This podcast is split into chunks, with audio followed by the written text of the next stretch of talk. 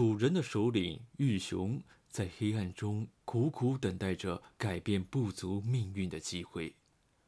从接过酋长权杖的那一天起，玉雄就把复兴楚人的部族作为自己的使命。为了能够重返中原的怀抱，楚人已经整整等待了几百年。他们不知道何时这一天才能到来。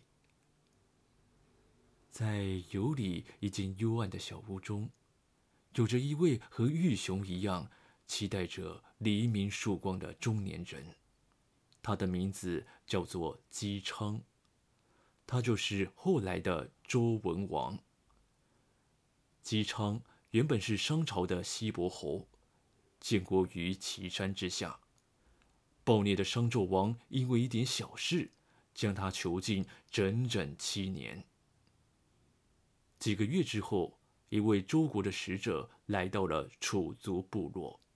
商纣王的荒淫和暴虐，不仅仅令商朝百姓民不聊生，也激怒了许多部族和方国。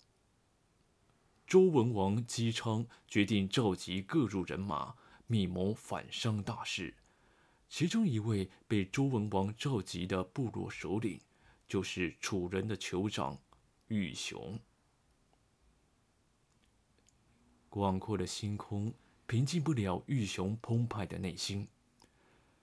在南方的边地生活的太久了，楚人几乎已经看不到重回中原的希望。周文王的召请让玉雄再也压抑不住内心的激动，这是荆楚摆脱蛮夷身份，学习商王朝施加的耻辱，获得中原文明承认的绝好机会。如果在周人的带领下推翻商朝，建立了新的王朝，也许楚人就会被中原王朝重新接纳。玉雄带领着族人出发了，率领一支精兵翻越秦岭。玉雄跋涉千里去中原辅助周文王，帮助他推翻商王朝，这是楚人做出的抉择。历经了数代人的流亡生涯，楚人迫切地需要一个验明正身的时刻。他们要告诉天下人，他们是一个何等重要的民族，他们永远流淌着属于中原的血液。玉雄终究没能实现愿望，作为火神祝融的后代。